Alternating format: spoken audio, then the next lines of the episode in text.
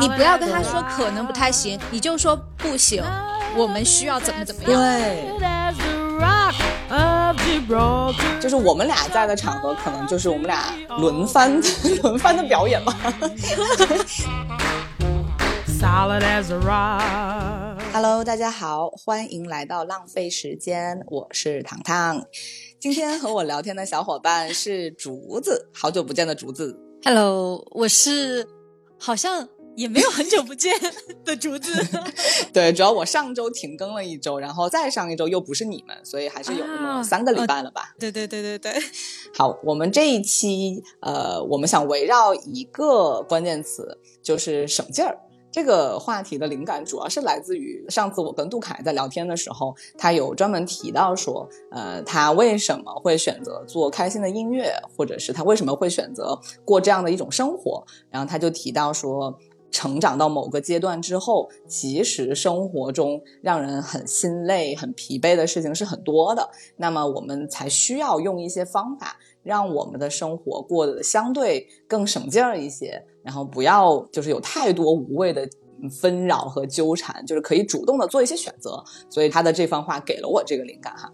但其实呢，就是在我跟竹子之前的交流啊，包括互动当中，就会聊到一些我们在这个人际交往也好，包括工作也好，很多时候我们俩都是不省劲儿的。所以，呃，我们今天想从这个话题聊开，然后聊一聊我们觉得生活里面有哪些不省劲儿的地方，然后我们做出过一些怎么样的努力，然后现在可能会有一些改变，但可能未来还需要有更多的改变吧。对，希望分享给大家一些好玩的东西。嗯，那对于竹子来说，你觉得最不省劲儿的时候，大概是一些什么样的场合呢？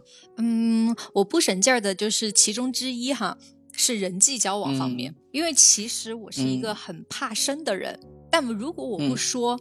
没有人会知道这一点，因为在陌生人的面前，我总是很活跃，然后一直都有话题可以跟他们聊天，而且与任何一个人，就是不管他是工科还是文科还是什么，那感觉好像都可以找到话题跟他们聊。但实际上，我觉得越是热络的时候，有些时候我自己是在一直往外掏东西，我自己内心实际上是没有 enjoy 在那个时候的。明白，明白。所以你刚刚说到，你跟任何领域的人都能够有话题，但其实这个听起来就有一点累了。就比如说，你如果比如说跟呃文艺相关的，我可以理解，但是工科你跟他们聊啥？就是我很想知道你能找到什么话题。啊，其实得益于我爸爸，呃我爸爸他是工科男，哦、对对对对，然后他就经常、哦、还是有一些储备的，对，看桥，然后看大厦，哦、看他们的钢筋混凝土，然后也不知道是不是该谢谢你爸爸，就是给了你这么多可以聊的东西。回家的时候，我爸爸就会拉着我说：“哎，你看我们就是国家的军事发展的多好，然后什么就是我们的卫星又怎么怎么样，然后什么什么技术又被发明。”就是出来了，然后我就会觉得哇塞，嗯、这些你跟我讲有意义吗？但后来我就发现我可以用上、嗯，都会蹦出 来是吧？对对对对，在一个人群里面，你是怕生的这一点真的是没有看出来哈，就只是我们后来熟了之后，嗯，我才发现其实那个是你的一个带引号的这种表演的东西在里面。我想知道的就是你在做出这个行为的时候，你其实心里面是。在抵触自己这个行为的吗？还是你其实根本没有想，你就脱口而出了？我就是没有办法接受我在的社交场合是冷冰冰的，我觉得他冷了，啊、我就觉得我要站出来说点什么。如果说说的轻松一点，就是其实可能每一个朋友的聚会。都会存在这样一个角色，就是如果全部都很冷，嗯、那这个聚会无法进行了嘛。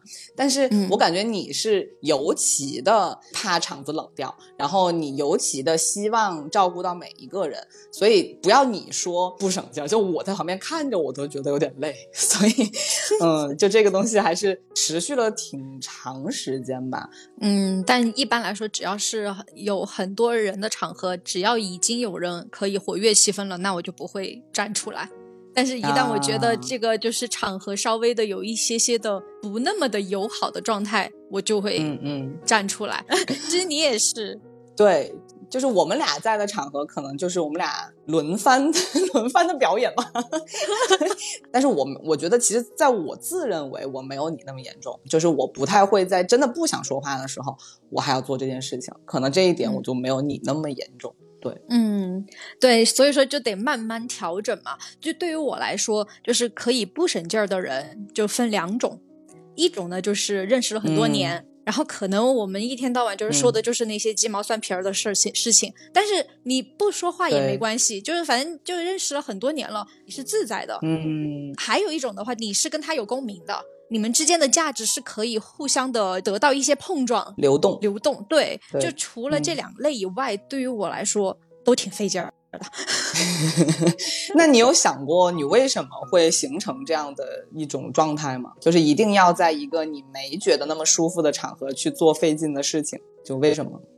我就觉得可能有些时候同理心太强了，而且是那种就是你自己想象的同理心。你觉得啊，如果是我不热络一点，会有人觉得不舒服。其实不一定，有可能有一些朋友他还就喜欢这个。但是呢，你自己就总是有一种好像就刚才我说的那种假装自己是英雄的那种感觉，但实际上可能没有，不需要。我觉得你可能太擅长换位思考了，就是太擅长把自己放进一个说，哎，如果我面临的是一个尴尬的场合，我会没那么舒服，那我也不希望让别人和我产生一样的感觉，有这个在里面吗？其实是有，但是嗯，最大的问题也出在这里。我老是会想说，我觉得在这个场合我是不舒服的，但会不会其实有些人他是舒服的呢？对，其实这个就是你可能。过多的把你自己的状态影射映射到别人身上了，包括那天潘浪在群里面不是就说嘛，就说你是非常典型的 MBTI 其中的人物形象，就说他的一个非常准确的描述，说的就完全是你，就是说好像你会过度的把别人的问题当做是自己的问题，然后我觉得我还可以延延伸一句，就是你可能会把不存在的问题也当做是你自己的问题。所以就是比如说，我你刚刚不是说有可能别人并没有觉得不舒服吗？然后你觉得以你的这个认知，你觉得他当下可能是不舒服的，所以你要来化解这种不舒服。但如果他并没有不舒服，那这个问题不就不存在吗？但是你还是会把它当做是你的责任。嗯，这种就是母性吗？不一定是母性啦，就是因为你没有孩子啊，所以你其实就是太照顾别人的感受，或者太希望用友善的、温和的和嗯这种你觉得现场应该有的其乐融融的氛围去布置这个场面。但有可能就像你说的，并不是每个人都需要这个呀。他可能就是比较嗯习惯自己，哎，如果这个时候没啥人说话了，我就自己看会儿手机，或者我吃点东西，就我不需要我的嘴巴一直在动啊。有可能这是他们的选择。呃，可能这也是我最近以来的一个小进步吧。我至少开始考虑到这一层面的东西了。人嘛是多元的，不是说就是所有的人都跟你一样，就是每个人的点是很不一样的。真的见得多了之后，你才会发现这个问题。还有一个点，可能就是太敏感吧，就是足够敏感的人总能洞察周围的一切情绪的流动，而且会把它放大。我觉得这个放大也是一个，哎，就是与生俱来的东西，它不是一个问题，但是它就是会让你有这种特质。嗯，唐你呢？我记得你也是会有这方面的问题。虽然说你跟我的那个点不一样，但是你的表现形式，嗯，也是有类似的。我我其实像你刚刚的那种状态已经过去比较久了啊，所以我目前好像没太受这个困扰。但是我觉得吧，我的一个很费劲儿的地方哈，就是我发现，呃，我以前的工作也好，生活也好。没有太多需要跟人去谈判的地方，就可能更多的是跟这个呃伴侣之间吵吵架。好，我我跟他说一说我的困扰，但这个事情我已经没有处理好了。这个可能也是一种小型谈判哈，它不是一个正式谈判，但是它需要你去沟通。但是我就发现我最大的问题就是我从来不会直接说出我的问题是什么，或者我的需求是什么。我永远会包装我的问题，把它包装成一个没那么直接、没那么打到对方一个非常明。确的点上，我就会绕啊绕啊绕了一大圈之后，发现到最后对方其实都不知道我为什么要开启这场对话。然后我说完之后，发现自己好累，但是我的问题其实也没有得到解决。然后这个是我以前在感情上的经验。然后到了最近，可能工作里面，可能让我成长最多的就是做电影的那两年，我要跟很多人进行谈判。就是我要去谈价钱，我要去跟他聊档期，我要做很多很实际的谈判，我才发现这套方法就是这种绕的方法完全不奏效，因为人家就要你最直接的答案。我后来就发现，哎呀，我我不好意思，就我不好意思跟你讲，我们可以给你的是这个钱，或者是啊，我们要你的是这个时间，我觉得有点为难人家。但是后来我发现，人家其实就是要一个答案而已，就为不为难是他来判断，不是你来判断。所以就像你刚刚说的，你觉得他不舒服，但有可能对方。已经做好了不舒服的准备，但他有他的处理方法。但是对于我们来说，我就会天然的先处在对方的位置上，会为他想，就说：“哎呀，这个钱好像有点少，或者哎呀，这个时间有点长。”但是这是对方该考虑的问题，不是我该考虑的问题，对吧？所以后来我就在这个锻炼里面，就会越来越明确的知道说，其实无论在任何沟通里面，直接的说出你的要点是最重要的，这样才能够省劲儿。就这样会节省你很多时间，哪怕你的态度是强硬的，甚至没有那么的温和，但是对方也可以接受。所以反正还是经历过一阵子用这种绕的方法去费劲，然后过渡到这种现在，哎，知道表达自己最直接的需求是最省劲儿的，然后有一个这样的变化。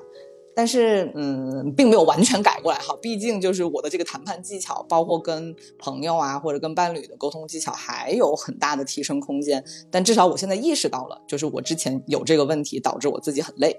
天哪，我觉得我跟你好像啊！不是最近我同事就跟我讲说，你知道吗？就真正与人谈判的话，最切记的就是不跟别人说清楚你要什么。对。然后，因为他说就是什么时候才需要就这样绕来绕去的外交。他说 对耶。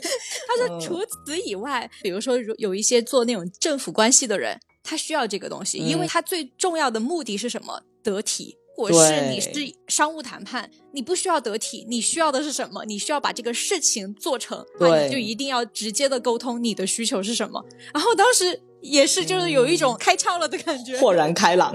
但其实我其实见过很多人很早就会这个技能了，而且通过他们的实践得出的经验，就是这样是最有效率的，并且是最省劲儿的，所以这个方法才会被一直贯彻下来。但是对于我们来说，我们之前不知道这样是最有效的，因为我们老觉得对方会不舒服嘛，觉得我们会伤到对方。但其实就像你说的，嗯，除了外交之外的其他沟通里面，其实就是直接说出需求。才是最好的沟通方式。我觉得只要用得体的语言，但是你的内容是直接的，我觉得就 OK，这样就会省劲儿很多，对吧？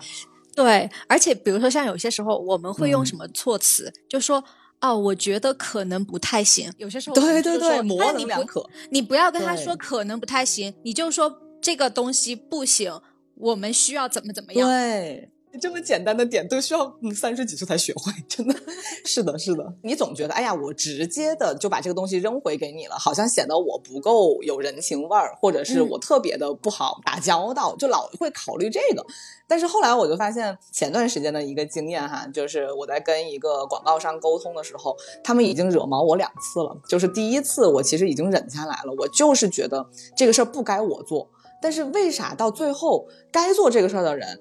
就早早的就撤了，然后他就不管后面的事儿了，然后后来就导致这个后台出了很大的问题，然后最后只是我自己跑到后台去找客服解决的，然后我就知道了这个东西正确的方法应该怎么做，我还跑回去跟他们说这个东西不是你们说的那样，是这样的，然后哎说了之后等于白说，说完之后我发现这一次又完全一样，就还是以前的那个不管事儿的那个后台的人，然后又再一次扔给我一个。他觉得扔给我之后就不管了的那样那样一个情况，我就生气了，我就直接不跟他沟通了，我就跟一直跟我沟通那个人说，我说第一，我说我不明白，如果后台的事需要我做，那要你们的后台来干嘛呢？嗯，我说而且这一次我说我不做，就是我心里面就想着，如果你们不来解决这个问题，这个广告不发了，就是也不说挑战底线，但他惹毛我了，所以当当下我就直接说我需要做的事情就是一二三四五，那我做完了，剩下的事情不是我的事情，请你们做。然后后来，当然我当时就说的还挺强硬的，我觉得对那个女孩，就我还有点抱歉。我现在其实是有点抱歉，但我觉得还好的是，这个女孩可能也知道她有责任或者义务来嗯沟通或者处理。后来是她把这个后面的事情解决之后，直接把他们需要给到我的东西给到了。后来我发现，你直接的说出你不要，我不做这个事情，其实最终还是能做成的。所以你就不要给自己这么多压力，或者就是一边烦躁，还要一边去做不该你做的事情。然后这个事情最后其实就是这么解决的。嗯，我不知道你最近有没有这样的经验。有，但我是被拒绝那一方。我要跟一个年轻的女高管沟通一个项目，嗯就相当于是我们之前也聊得还不错，然后所以说我后来就一直在微信上，就是又跟他多说了几句，最后他就跟我说了一句，他说不好意思，我觉得我们现在在微信上这样沟通的话太过于冗长了，如果是我们要继续这样子沟通的话，那我就不想要继续这个项目了。然后，但是他马上就跟我发了一条，他说我不是针对于你哈，我只是针对于这个项目本身，请你见谅。就拒绝我，拒绝的很得体。然后我自己也会反省，就是嗯这件事情的话，确实是有不当之处。然后下一次我就知道我应该要去怎么处理了。就是对对对，我我也没有觉得被冒犯，甚至我觉得我很感谢他，至少让我用新的思路，然后去推进一个项目。对，是的，是的，相当于他用他的非常直接干脆的方法，也帮你省劲儿嘛。不然你们还要进行很长的沟通，到最后可能双方都很疲惫。对，因为实际上我是中间人，所有的那些问题我都是作为一个中间人，然后在两边来回倒饬。然后他的意思就是说，他说你直接就是约个时间，我直接跟他对接，不然的话你在中间这样沟通的话太过于冗长，我觉得太浪费时间。是的，好棒，这也是就你尝试过了简单干脆省劲儿的方法之后，你就回不去那种冗长的方法，嗯你就有对比了。对，所以说嗯这也是我们俩最近的一个 小小的进步嘛。对，首先我们都意识到了什么事情在我们的生活里面其实是费劲的，只是可能以前我们受制于 本性的一些东西或者性格上的一些东西吧。然后现在嗯开始有一点慢慢的意识了，然后在一个调整的过程当中吧。嗯，对，那你刚刚说完这个工作层面之后，人际关系方面呢？你最近有一些怎么样的调整吗？我最大的变化就是感觉我就是越来越社恐了，变得逃避了。这也是我现在一个比较无解的状态。我也希望听听你的意见。啊、你的意思就是说你直接就不去了，就是这些场合就不去了。对，这个为什么是困扰呢？你是觉得你逃避之后，你心里面是对他们有愧疚，还是你觉得这件事情不一定是对的？嗯，就是去逃避社交，我觉得这件事情本身是不对的，而是说你要在就是一些可以的社交当中做自在的自己，这个比较对。但是我又做不到，所以说我现在就开始逃避。啊，我明白了，那就是说成都的这一部分不费劲儿的朋友其实没有那么多。对，所以说就是啊你、你也也得就是嗯慢慢的去融入嘛。嗯，比如说有人约你，但是你不去，这件事情发生之后，就会不会给你带来一些心理上的空虚，或者是嗯你对他们的愧疚？这两个可能都有。对，我就还没有想清楚到底嗯什么是自己不想要的。哦，哎，但是你会做出拒绝去参加聚会的这个决定，就至少说明了这个聚会里面有你不想要的东西啊。那那个不想要的是什么呢？对，那个是什么呢？就是不自在嘛，不轻松啊。嗯、就像你说，你在那些场合你是戴着面具的，然后你既然是戴着面具的，你肯定是不轻松的嘛。然后别人你可能也觉得他们也不是最真实的状态，所以大家其实说的不好听一点，就有点像酒肉朋友。嗯我其实是比较少有纯酒肉朋友的经验，但是我最明确的一个记忆就是，如果我感觉到了现场都是酒肉朋友的话，我就选择沉默，就我会选择让大家都知道我不好接近，你们不要来烦我，所以我可能在现场我就是一一张扑克脸，然后我就开始自己默默的玩自己的东西。这个时候我就没有刚刚我们谈聊到的那种在社交场合有压力，因为这个时候我就希望你离我远一点。那你们怎么去闹，你们怎么去吵，跟我没有关系。可能当下我嗯唯一能做的就是我不要太早走，扫大家的兴，但是我也不会主动融入你们了，就你们爱咋爱咋咋地吧。然后下一次我可能就不会再来这样的场合。嗯，OK，但是刚才不是有说吗？就是有两类朋友让我觉得很自在，就是不费劲儿。然后其中一类的话就是时间足够长，所以说我就在想，万一呢，他们会不会成为那种时间足够长，但是虽然说我们就可能没有什么灵魂共鸣，但是我们可能时间足够长也很自在呢？你这个你知道让我想起什么吗？你让我想起我我也没有很喜欢这个人，但是我还是先跟他结婚再说。反正只要待的时间够长，总会有感情的吧？啊，就是这种感觉。真的吗？嗯，就是将就啊，就是将就啊。哦，对，我觉得将就这个点不只是在感情里吧，你的所有的人际关系其实都是有自己的主动选择权的呀。但是我大概能理解了，可能就是你本来就是一个非常非常看重朋友的人，所以现在成都的这个环境可能确实让你轻松、让你不费劲的朋友很少，你又有正常的社交需求，所以你在这两个里面可能有一点点找不准那个平衡的位置吧。而且还有一点，因为我就是在想，有可能现在有一些费劲的朋友，他们有一些想法是我当下的我没有办法去理解的。但是每次我就会这样想，那也许十年前我也是这个样子啊。你说的就是年轻的小朋友们，对吧？对，你为什么要等他成长呢？你又不是他妈。就是我，我这么跟你说吧，如果朋友对你来说真的是非常非常重要的话，你不一定要锁定这些跟你现在处在一起很费劲儿的人啊，因为他们其实是不费劲儿的，因为他们互相之间聊那些话就是他们日常会聊的。但是因为你经历过可能你更喜欢的那种聊法，所以不是说一定不能在里面一起聊，但是他不让你舒服的情况下。你可以找找办法去认识一些，嗯，不是说认识时间长一定好哈，我们认识时间也不长啊，但是可能还是有这样的机会是可以结识一些能在一个平面上聊天的人吧，嗯，没有那么容易哈，但是那不就跟找对象一样吗？找对象不是更难？那 交交朋友可能还是相对容易一些的吧，嗯，还是说你没有这样的渠道？其实也还好，而且还有一点是，有些时候我还是很多人，我都能发现他们的闪光点，有闪光点的地方，然后与此同时也有一些些让人就是比较费劲才能去理解的地方。哎，我觉得只能是说慢慢来。现在想想还是很无解。对，那无解的时候就让他无解吧。就至少现在，我觉得你能做出拒绝一部分这样的场合、这样的邀约，已经算是一点点改变了吧。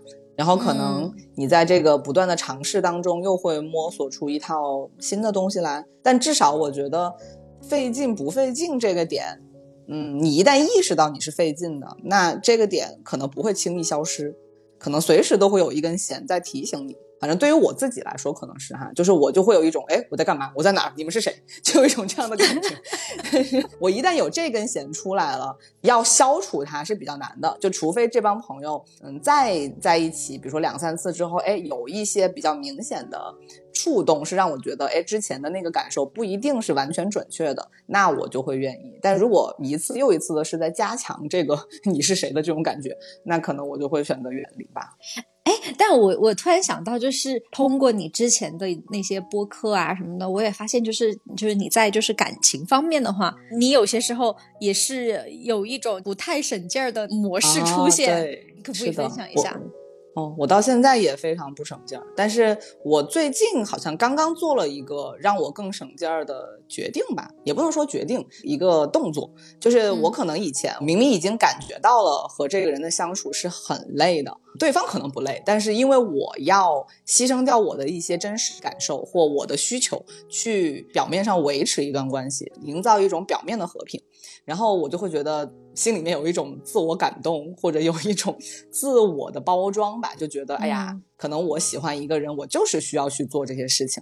突然有一天，也不是突然有一天，可能就是有一天，嗯，和谁聊到我确实这个问题挺严重的，就是他提醒我，他是一个占星师，就是他会看星盘嘛，嗯，完全不认识我的情况下，他看了我的星盘，就说你一定是一个。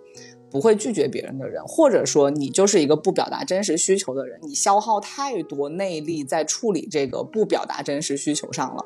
然后我下来就在反思，我为什么要花这么多力气去，只是为了让对方舒服呢？那我这么不舒服了，为什么我看不到我自己呢？所以其实也是我最近才想明白这个点，就是我不太想要再去追求那种需要我费很多精力时间。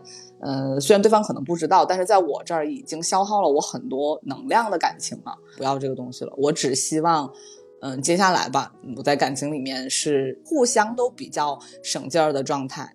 然后最近我的状态就还挺好的。对，我觉得你常在感情上和在工作上都是有一点，就是你没有办法直接的说出自己的需求，这就是核心的问题。这就是一个核心问题，这个核心问题就会导致你永远在内耗。而且这个内耗你打不到对方啊，你都在打自己，所以他就会让你觉得很累。然后以前会嗯就把自己就带入那种，哎呀，我怎么那么那么可怜啊？然后，哎呀，就是怎么为什么世界都背叛我呀？然后就带入那种受害者的心情。然后后来我就在想，就是是的，就是因为可能是以前那种就是电视剧看多了，你知道，就是那种楚楚可怜的那种女主角，就是应该这样。后来我就在想，去他的，我为什么要这样呢？活得那么悲苦干嘛呢是的，是的，就有可能我以前喜欢看那种凄美的，但是我就在想，活成那样有啥好？还不如多听听。杜凯的快乐的歌。之前我其实没有仔细想过这个问题。其实杜凯那天说那个点还真的是有一点打到我。他就说，呃，有些人做这种伤感的，就是消耗的音乐，他是很享受，并且他能承受那个重量，这个我很相信。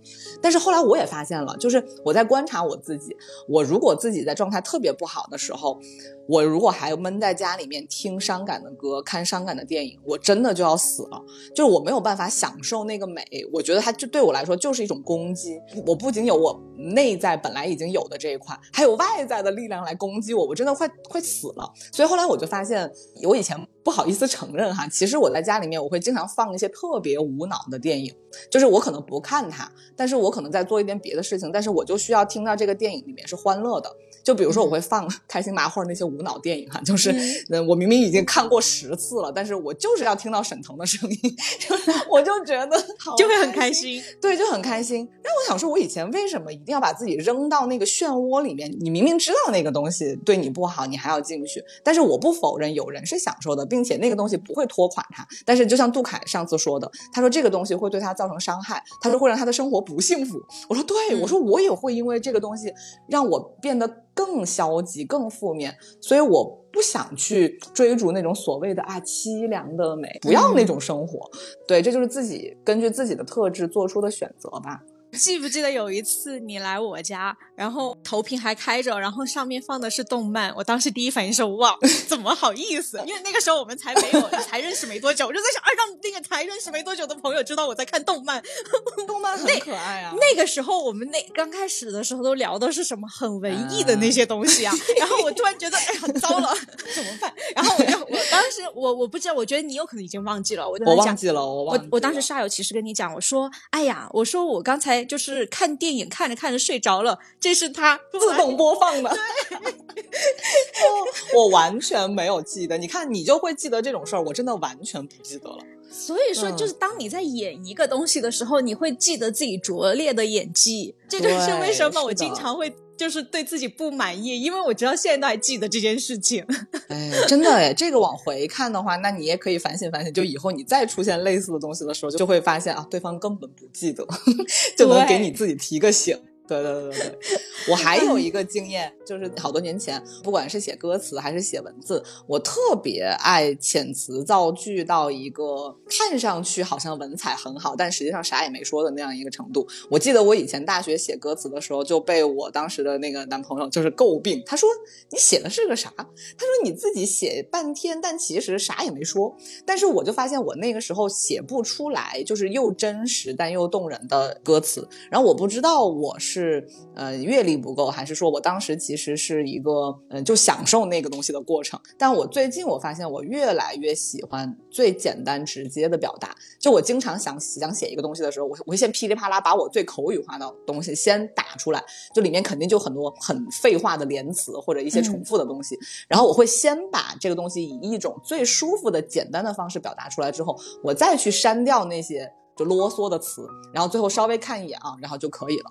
我现在不再追求那种呃华丽的词藻，或者是特别哦文采的东西，就那个我觉得是假文采，因为那个东西你只感动了你自己，看你表达的人他根本不知道你在说什么。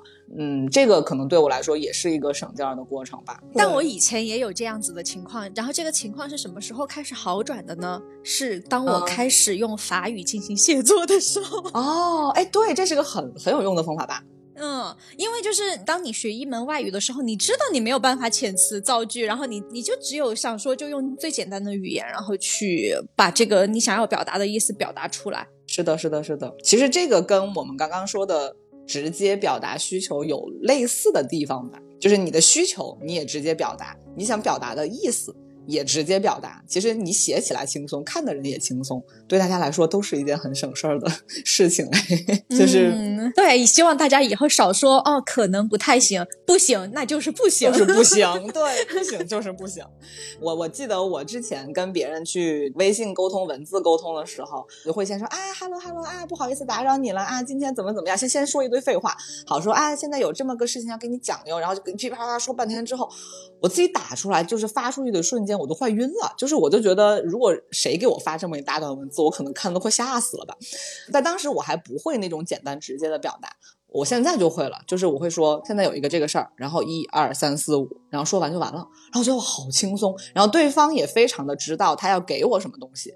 那我也想到了我最近会会用上的一个工具，就是投票。嗯、当你在一个二十多个人的群里面，你们要一起去做决定，买个什么东西，或者是出去玩什么的，很难有一个一二三四的决定，很难。然后我会把他们所有讨论的东西，然后总结出来，一二三 A B C D，然后给他们选弄出来，然后直接发个投票。到时候最后，哦、因为我会觉得这样子是最节省时间的，而且我可以，比如说半个小时不看那个群，我只要半个小时后打开那个投票。我知道就是哪一个结果是什么，对。对，这个真的是在实践中出经验哎。而且尤其是像我们这种不太喜欢拒绝人的人，就是你若去参加讨论的话，反倒会让整个东西显得很冗长，因为你谁你都不想得罪，而且这个东西本来就不存在得不得罪人，但只是说就是数据的话，就会让你很简单。是的，是的，是的。如果你在群里面就是一直讨论，说不定你过一个小时你都翻不到你上一句话在哪里了，就是很累。而且中间还会有一些塞龙门子，就是你就会被被转移注意力。大家可能说着说着，哎，就这个地方这个东西很好吃，开始讨论这个吃的，就很烦。嗯，对哦，还有一个省劲的方法，就比如说，如果是两个人或者三个人、嗯、要一起出去吃饭的时候，嗯，其中一个人就说啊，我又想吃面又想吃饭，不知道怎么选。而且尤其是像你和我都是属于那种什么都行，那这个时候该怎么办？我就说让给上天决定，怎么决定呢？我就说你把饭或者是面随便想，就是想 A、B 两个，我说我选 B 啊、嗯，哦，哎，这个这个很很省很省劲。还有一个方法我也觉得很爽，但这个需要一个就是很果断的人，比如说我吃啥都可以，可能有那么一丢丢偏好，但是没有选择。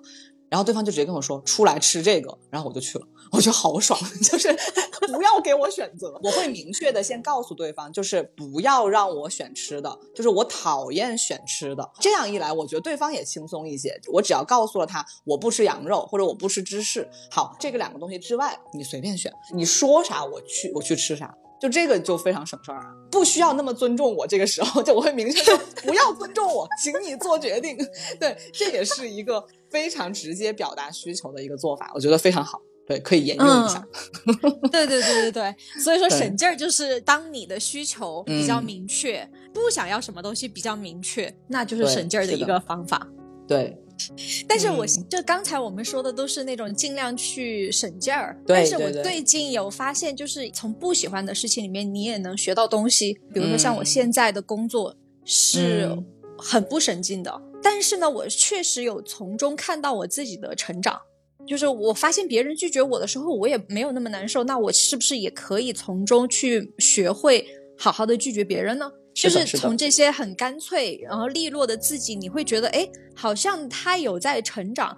因为我觉得我以前因为太顺了，以前只要认真你就能做得好，但现在的话是不仅需要认真努力，然后你还需要一些技巧，甚至还需要天时。对，你会不停的失望，然后在工作里面，但我觉得比以前会更扛事儿了。嗯，然后我就想到了我之前看的一个 TED 的演讲，他好像是一个世界知名的一个女性的 HR，她说就是呃，比起那些就是从小一帆风顺的天资骄子骄子，然后她就把他们形容为叫银汤匙的人、嗯、那种候选人，她更倾向于雇佣那些就经历过困境的那些叫拳击手。嗯、她说，因为当他们面对困境的时候，他们的那个激情和决心是不一样的。那如果是在工作上遇到了一些不太顺心的事情，或者是不太好推动的项目，嗯、他们会觉得没关系，生活就是这样，嗯、我们继续往前走，就是还是可以继续的。明白，明白。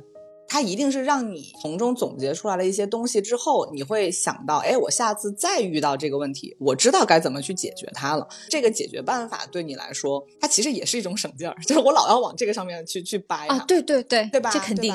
就把你从一个不省劲儿的一个状态，把你磨成了一个你知道怎么去省劲儿的状态。我觉得我可以补充的一点就是，我以前也是在工作里面闷头干，看细节，我追求完美，然后我吭哧吭哧干很久。后来发现，其实我的方向根本就不对。就是你可能自己做下来了一个你自己哇特满意的东西，但其实夸你放到这个审核你的人面前，发现哎，这个东西要不就是他不喜欢，要不就是根本就不是他真的想呈现出来的效果。然后你还在那儿自己在那说，哎呀，我都付出了这这么多努力，怎么？你看不到，其实这个跟付不付出努力没有太大关系，因为其实你在一开始就应该更明确的知道对方要的是什么。嗯，其实就是回归到我们以前。初中、高中的时候，老师经常说什么？你们考试的时候一定要先看题，对，不要垃圾就开炮，对头，对，最后发现少了一个条件，不是有可能人家是叫你画什么象限图，然后你去吭哧吭哧的算了一大啪啦，说等于零，没有用啊，他要叫你画图啊，对对对，一开始其实你就得明确。那个目标是啥嘛？就说到这一点的话，我突然想到，就刚才我有跟你聊到，就是我其实也怕，就是因为就是这种做题的方法哈，就有些时候你太过于注重这个东西，你稍不注意也会变得功利。你知道省劲儿是如何的，那你就要去警醒，就是会不会变得功利，然后你去做一些可能没有那么就是像你的一些行为。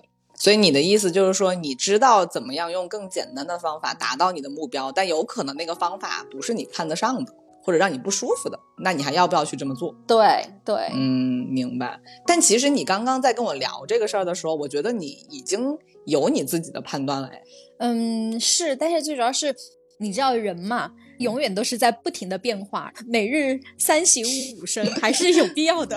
嗯，没关系，你你但凡啥啥时候觉得自己有点摸不清楚你的这个做法是不是偏功利了，你可以告诉我们嘛。有可能在这个变化的过程当中，你要经历好几次反复，但最终。我还是相信你啦，我觉得你的底子是不会真的走向那个特别让你看不上的那些方向的。我我相信你能够有这个判断，只是可能有一些细节上，比如说在完成这个任务的过程当中，可能有那么一两步是你好像需要去做一个选择的。那这一两步你要不要去选择用那个方法？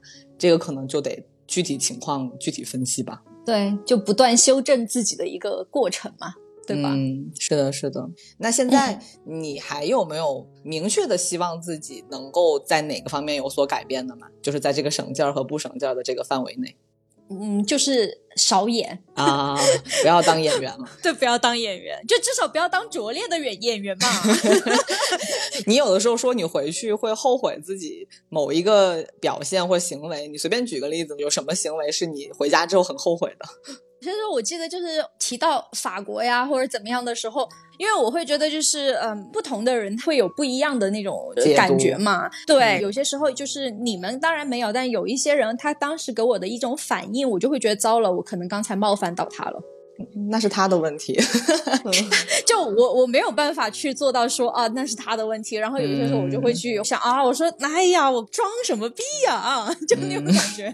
有的时候其实就是一个顺口说的东西，因为它就是你生活很重要的一部分。我也会犯这样的错啊。然后我下次可能还会犯同样的错，因为我有的时候太脱口而出了。有的时候是像你这种，就是觉得自己在装逼；还有的时候就是当下一下子没找到合适的词，可能用了一个不太对的词，我也会很难受。嗯，哎，我说起来，我最近就是发生了一件跟同事在电梯间的对话。他当时在那儿提一个什么博主什么的，然后我就说，哎，我说我不知道哎，然后他是抖音的哦，我说哎，我不看抖音。他当时第一反应就是说：“哈，那你看什么呢？是看 Instagram 吗？”我当时就你知道，就是我会觉得天哪，我刚才说那句话是不是有一点点冒犯别人？就感觉好像我不看抖音就那种感觉。然后我就马上说：“我说不是，我看新闻联播。” 呃，那挺可爱的。但是我就会觉得，就是如果是以前我没有加这句，我看新闻联播，我回去我肯定会想说，糟了，我刚才那个反应可能就是有点冒犯到别人。但是我现在就开始会用这些东西稍微的就调和一下气氛，对，调和一下。因为其实就是我是觉得看什么都没关系，只要自己喜欢就行。只是说有些时候或多或少你很担心自己会冒犯到别人嘛，就啊，我我自己不看抖音，但不代表你看抖音不好，只是说我不看，我只是想要表达这个态度。然后所以说我就会马上找补我看新闻联播。对，你要这么说的话，我也不会当着人家的面说抖音啥玩意儿，就我不会这么说。然后现在我可能就希望我想表达什么我就表达什么，你就会知道哦，我跟你我就不聊这个了 哈。我知道你不喜欢，那我可能就不会再说一些让你还需要去呃费劲去接收的这样一些信息。然后我觉得哎，这样就舒服很多。对你这一点确实潜移默化有影响到我啊？是吗？怎么影响？对。那前段时间我有个朋友，他就说：“嗨，你有没有看那个？就是反正就有一个很丧的一个视频。”我说：“我没看。”我说：“我刻意不看的。”我说：“因为我现在的心情不允许我看这个东西。”但是以 前，但以前的话我不会这样，就是因为你在群里面有些时候是时不时的表现出这种态度，我会觉得哎，就是是吧？说不定我可以试一下。然后没想到我试了之后，我觉得。好爽，对，因为我特别记得最近一次，你不是给我推荐那个《风起陇西》吗？然后我知道我自己不会看，所以我就会说我不追剧。这样的话，我我也不需要说哦，我有时间再看吧。其实我也不会看，那何必呢？我也不需要给你造成这样的期待。所以我觉得，哎，这个就大家说清楚，然后也不冒犯谁嘛。就你喜欢你的，然后我喜欢我的，不也挺好的吗？对对对对。而且当时我不是跟你剧透的时候，我就说你反正肯定确定你不会看哈。然后你说不会看，我说 好，那我给你。讲 对，这就非常清楚简单，我觉得这很好。但是就这个吧，我觉得有的时候显得有点冷，但是没关系嘛，反正肯定有别的人爱看的，可以跟他讨论嘛，所以就不需要勉强自己。不过我理解你刚刚说的那个，就是我不想因为呃谁正在看某个东西，就说啊你在看些什么呀，就是什么烂东西，就我不会说这种话，但是我会明确说我不看好，结束了，这个话题就不会再继续。然后我也我也很爽，他也很爽，那就结束了。嗯。对，很好的。那我们今天总的来说，我们都是围绕着这个省劲儿和不省劲儿的这个话题来聊的。不管我们最终能够达成一个什么样的效果吧，我们都希望自己的生活或者听这个节目的朋友的生活，能够更多的呃选择一些让自己更轻松自在的活法，更明确的知道自己的需求，然后更明确的知道自己不喜欢什么，然后尽可能的多跟自己喜欢的东西。待在一起，我觉得这是生活能够相对来说，嗯，快乐一些的这样一个方法吧。嗯，是的，是的。那今天就先这样吧，谢谢大家，谢谢大家，拜拜，拜拜。